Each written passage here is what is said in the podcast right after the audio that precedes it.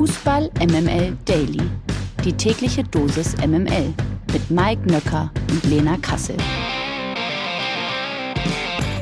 Guten Morgen und Happy Friday. Es ist Freitag, der 1. April. Ihr hört Fußball MML Daily. Ich bin Lena Kassel und jetzt kommt Mike Nöcker. Guten Morgen, Mike.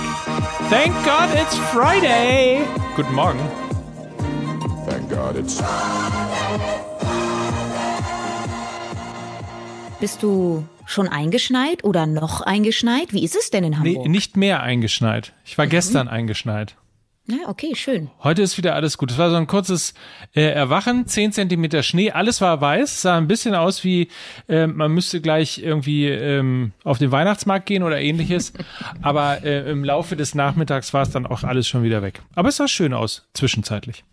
Ja, also das kann ich mir durchaus vorstellen. Und Erwachen ist auch das richtige Stichwort, Mike, denn mit Beginn des neuen Monats endet nun auch die Länderspielpause und es erwacht die Bundesliga wieder, denn es geht endlich wieder los an diesem Wochenende.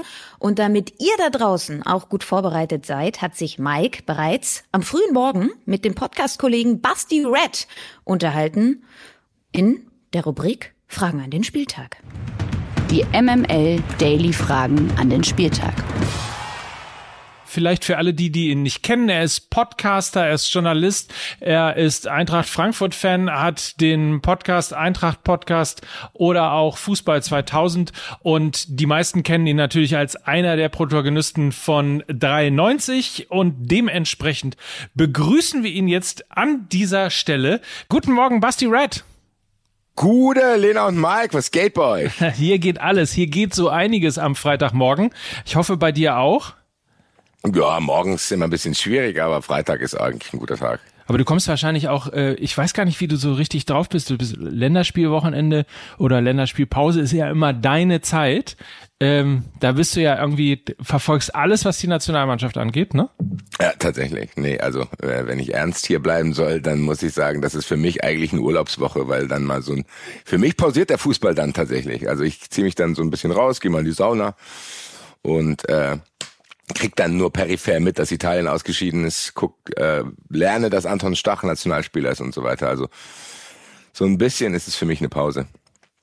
Und dann legen wir mal los. Heute Abend geht's nämlich schon los in der Bundesliga um 20.30 Uhr. Dann spielt der erste FC Union Berlin gegen den ersten FC Köln. So, Union, Berlin, Fans, da geht doch was. Können die, was glaubst du? Das ist ja ein Spiel auf Augenhöhe, mehr oder weniger. 22.000 Zuschauer werden erwartet. Glaubst du, dass die den entscheidenden Impuls gegen die Kölner bringen können?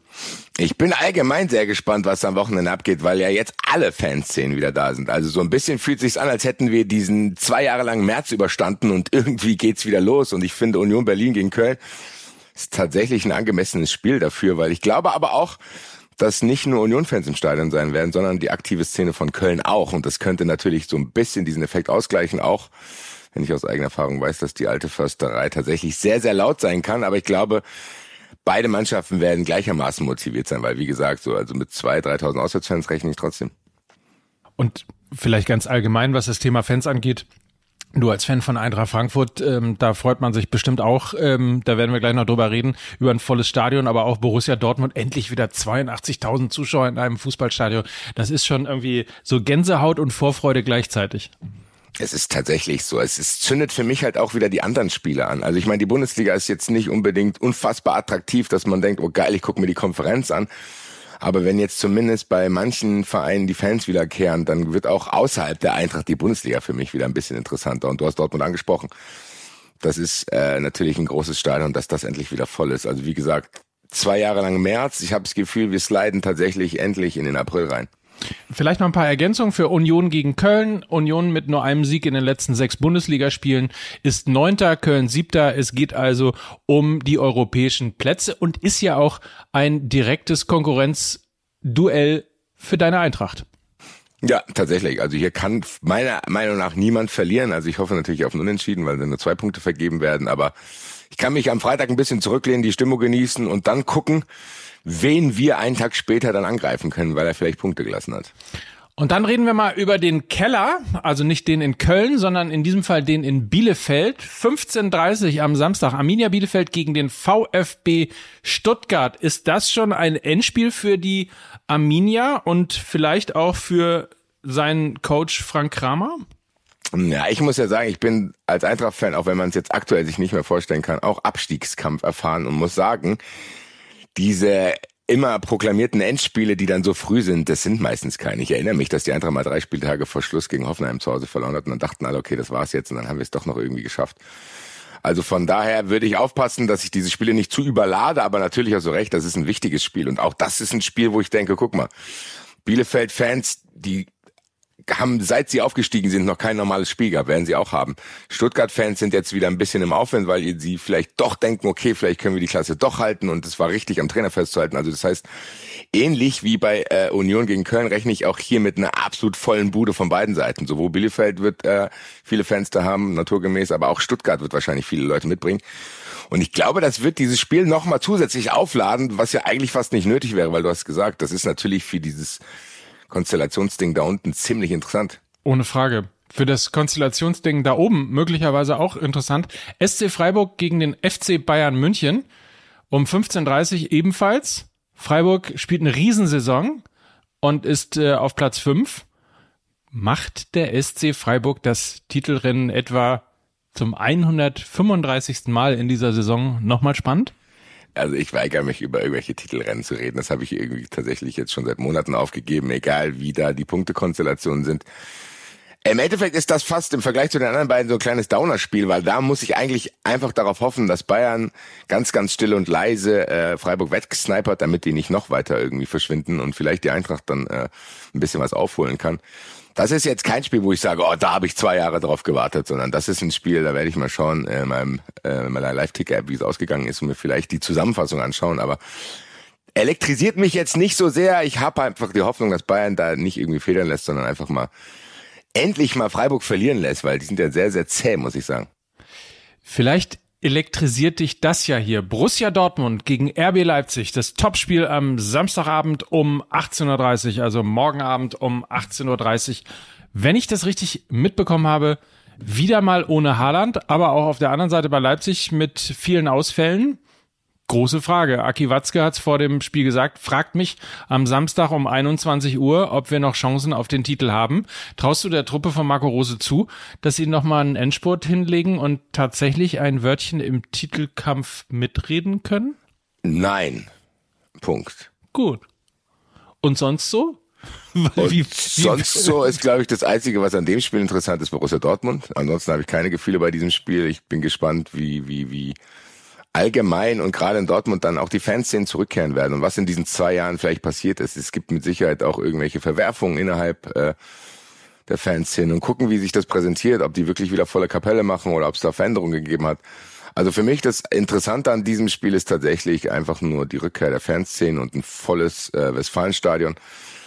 Dass das gegen diesen Gegner passiert, ist natürlich meiner Meinung nach fast unwürdig, aber habe ich mit der Eintracht ja letzte Woche auch erlebt, als äh, hier die aktive Fanszene zurückgekommen ist, musste das auch in Leipzig stattfinden. Von daher Augen zu und durch. Bin sehr, sehr gespannt, aber irgendwelche Dinge tabellarisch da hinein zu interpretieren, weigere ich mich, weil äh, wir wissen es mittlerweile alle.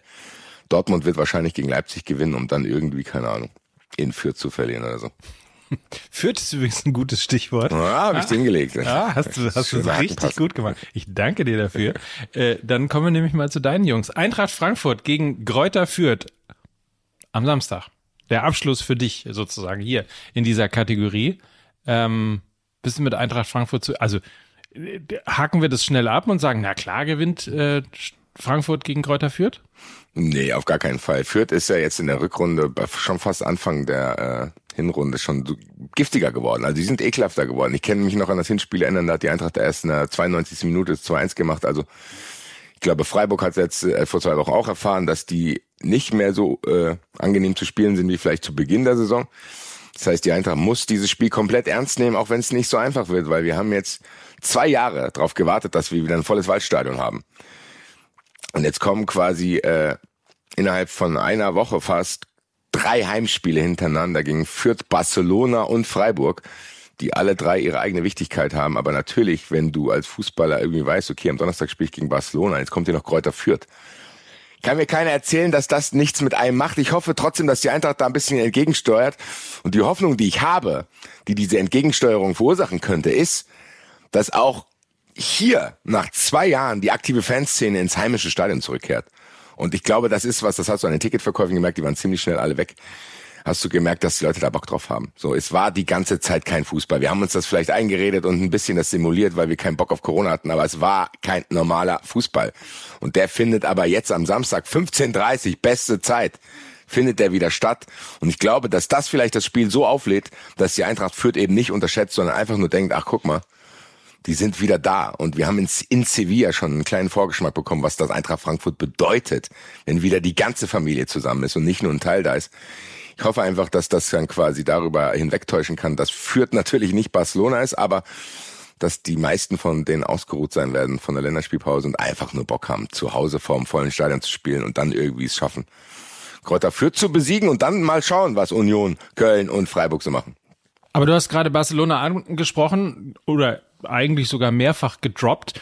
Was bedeutet dieses Spiel denn für die Stadt? Also 250.000 Ticketanfragen, Ebay-Preise bis ins Unermessliche. Äh, das knistert, oder?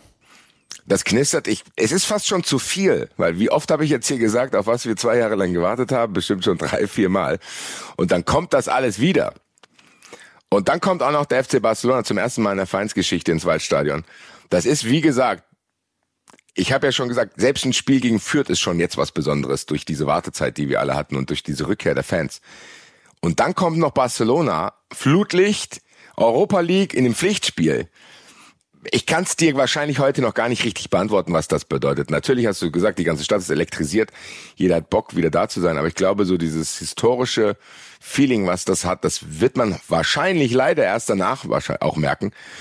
Und man hat ja dann gar keine Zeit, sich auszuruhen, weil dann geht's direkt weiter, nächster Heimspiel Freiburg und dann werden sich wahrscheinlich hoffentlich 15.000 bis 20.000 Frankfurter auf nach Barcelona machen. Das heißt, das werden, glaube ich, Wochen sein, an die man sich lange, lange zurückerinnert, wie ich es halt auch mit Mailand zum Beispiel habe. So, das ist einfach ein Erlebnis gewesen, wo ich öfter noch darüber spreche, was mich und meine Freunde verbindet.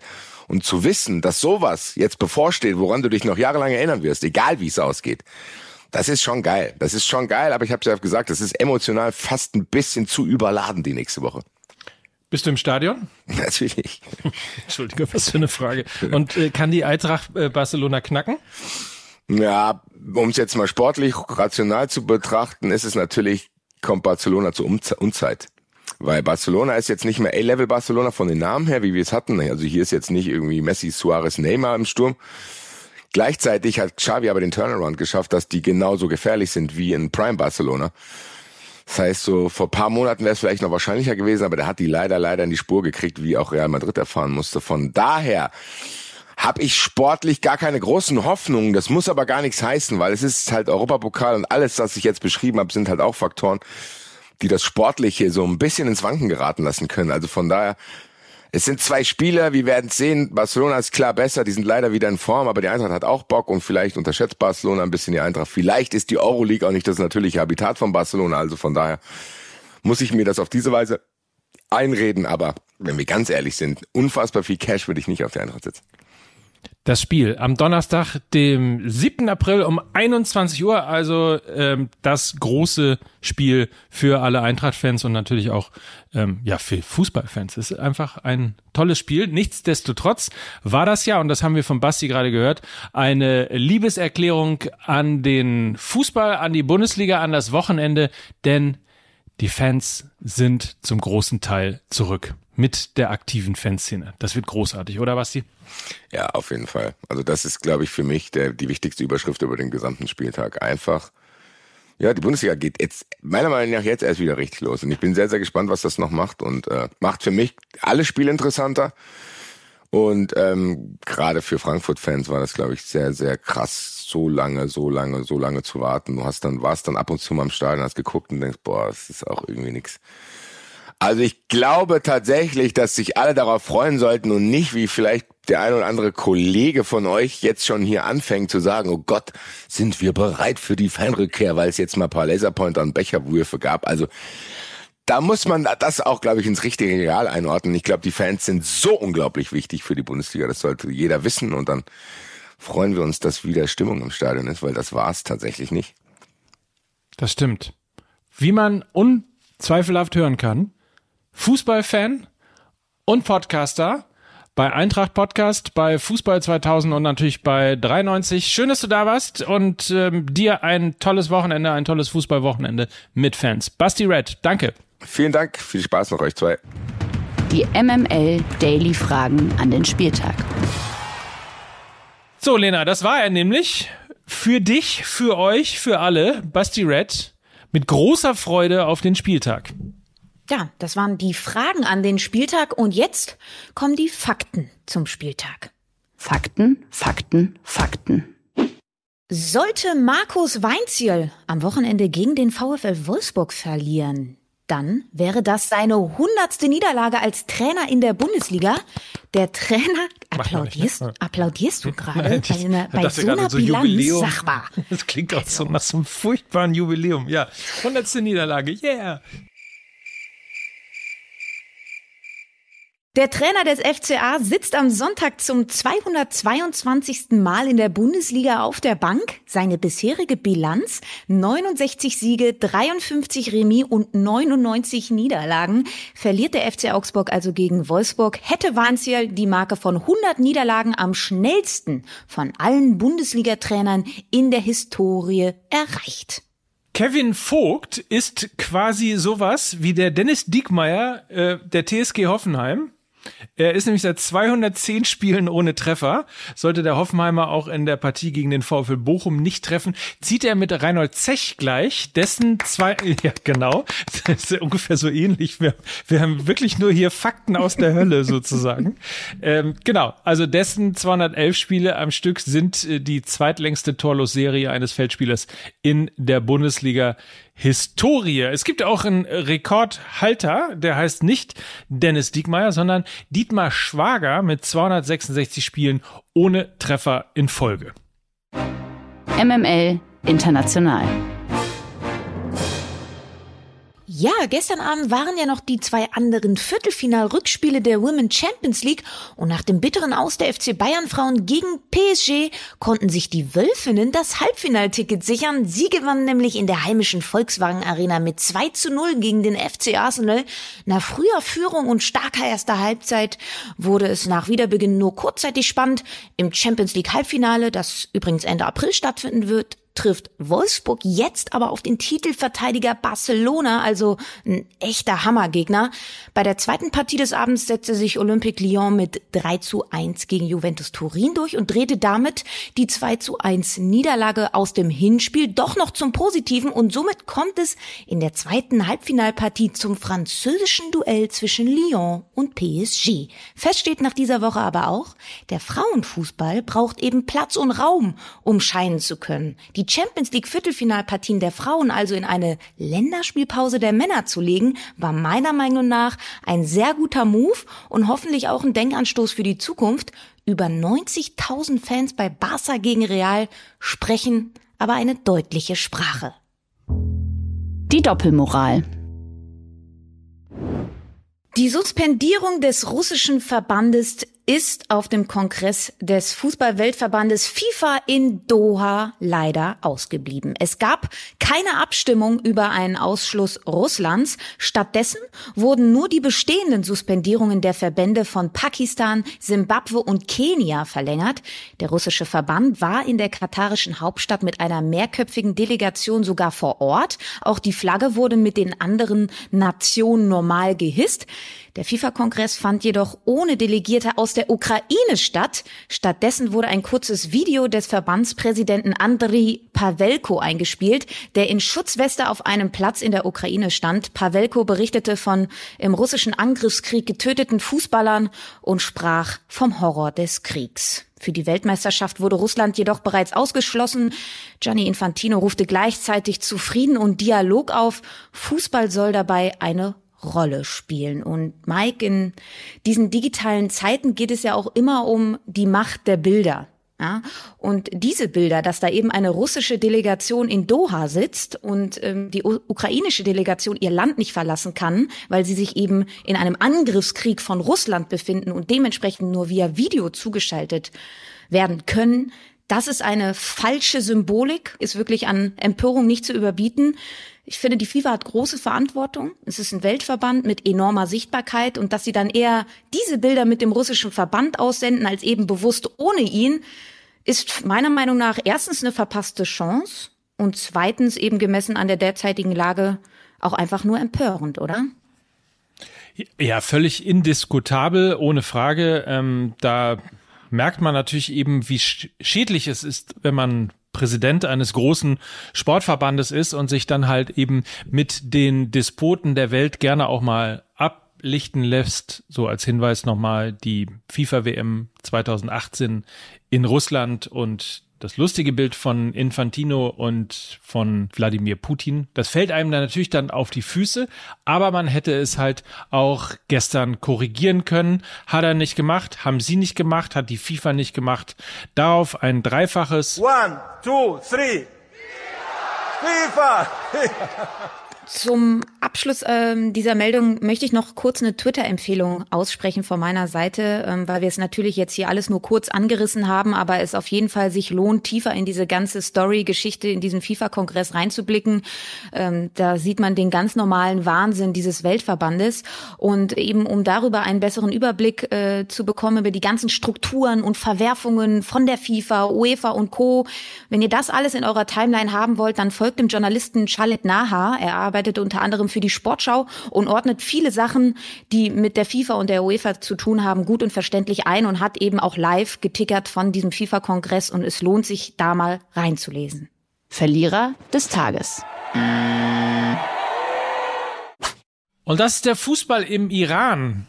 Frauen im Iran ist es nämlich erneut nicht gestattet gewesen, trotz gekaufter Tickets zu einem WM-Qualifikationsspiel der iranischen Fußballnationalmannschaft zu gehen. Also es hat 2000 Tickets für Frauen gegeben, alle sind abgewiesen worden. Nach Angaben der Nachrichtenagentur INSA war es Frauen ursprünglich nämlich erlaubt gewesen, die Begegnung zwischen dem Iran und dem Libanon im Stadion Mashhad zu verfolgen. Doch die Frauen standen mit ihren gültigen Tickets bis zum Spielende vor verschlossenen Türen. Dafür Dafür gab es auch natürlich Kritik von iranischen Nationalspielern, die hofften, dass der Zutritt wieder erlaubt werden würde. Der iranische Fußballverband befürchtet nun sogar den Ausschluss für die WM, Klammer auf, der italienische, zumindest die Medien, hofft dann doch noch zur WM fahren zu dürfen. Auf jeden Fall ist, äh, wie gesagt, das schon echt ein starkes Stück und gehört natürlich äh, sanktioniert. Ausschluss der WM in Katar steht, wie gesagt, zur Debatte.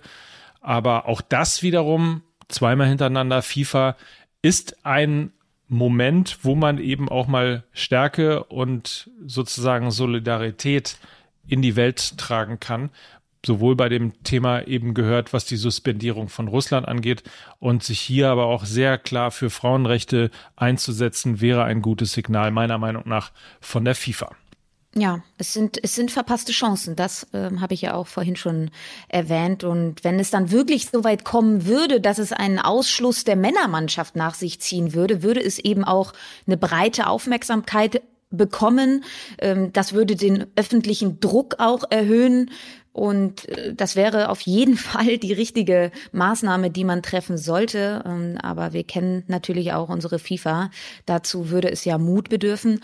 Und ähm, das äh, wissen wir auch, dass da äh, die Männer sitzen, die da dem Ganzen nicht so offen gegenüberstehen. Ähm, möchte aber auch sagen, dass zum Beispiel Saudi-Arabien ja auch im Mittleren Osten da schon einen großen Schritt in die richtige Richtung gemacht hat. Da dürfen nämlich Frauen offiziell ins Stadion und verfolgen da eben ein progressives kreativeren Ansatz und das eben auch zumindest eine schöne Geschichte noch in diesem Zug.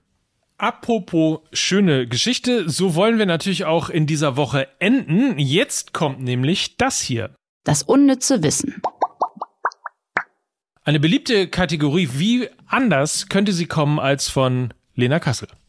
Ja, das Wochenende steht vor der Tür und nach meinen Bierholtipps aus äh, der vergangenen Woche wollen wir euch heute Folgendes nochmal ins Gewissen rufen, ja? Die Folgen des gemütlichen Fußballguckens auf der Couch, ja, denen solltet ihr euch bewusst sein und deshalb hört gut zu.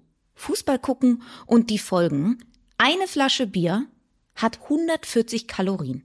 Eine Tüte Kartoffelchips 800 Kalorien.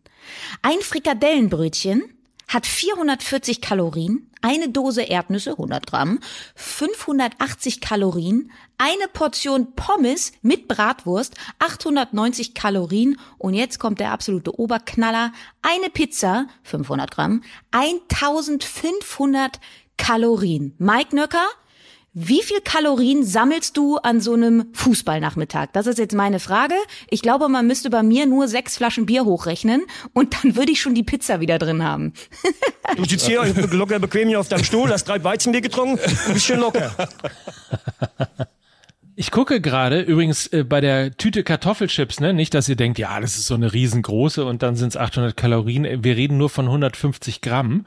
Äh, nur, nur das auch nochmal zur Einordnung. So richtig wahnsinnig viel davon äh, esse ich gar nicht. Die Bratwurst wäre es wahrscheinlich, aber Pommes esse ich beispielsweise auch nicht. Also insofern kommt mein, ich komme mit meinem Fußballwochenende oder meinem Fußballgucken immer ganz gut weg.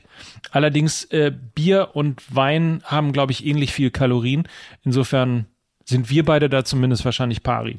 Ja, unser Laster ist auf jeden Fall der Alkohol. Das ist das allerletzte. Und ich lasse mir das nicht mehr so lange gefallen, das sage ich euch ganz ehrlich. Ich habe auch keine drei Weißbier getrunken. Ich mache dieses ja. Interview wir können danach die Alkoholprobe ja. bei der Doppelprobe. Wir starten einfach mal einen Aufruf und sagen, sammelt eure Kalorien am, ja. an diesem Fußballwochenende. Schreibt mal rein, wie viele es geworden sind. Der Höchstbietende gewinnt. Zum ersten, zum zweiten. Das war eine schöne Woche mit dir, Lena. Das war es, Mike, und ich freue mich sehr auf die nächste. So ist es. Habt ein feines Fußballwochenende. Schön, dass ihr dabei wart. Ab Montag gibt's uns hier wieder. Bis dahin gute Zeit, tolle Zeit und wie immer bleibt gesund. Das wünschen Mike Nöcker und Lena Kassel für Fußball MML. Entschuldigung, die Geschichte mit dem Weizenbier habe ich nicht so gemeint. Alles andere habe ich so gemeint, wie ich es gesagt habe. Dieser Podcast wird produziert von Podstars bei OMR.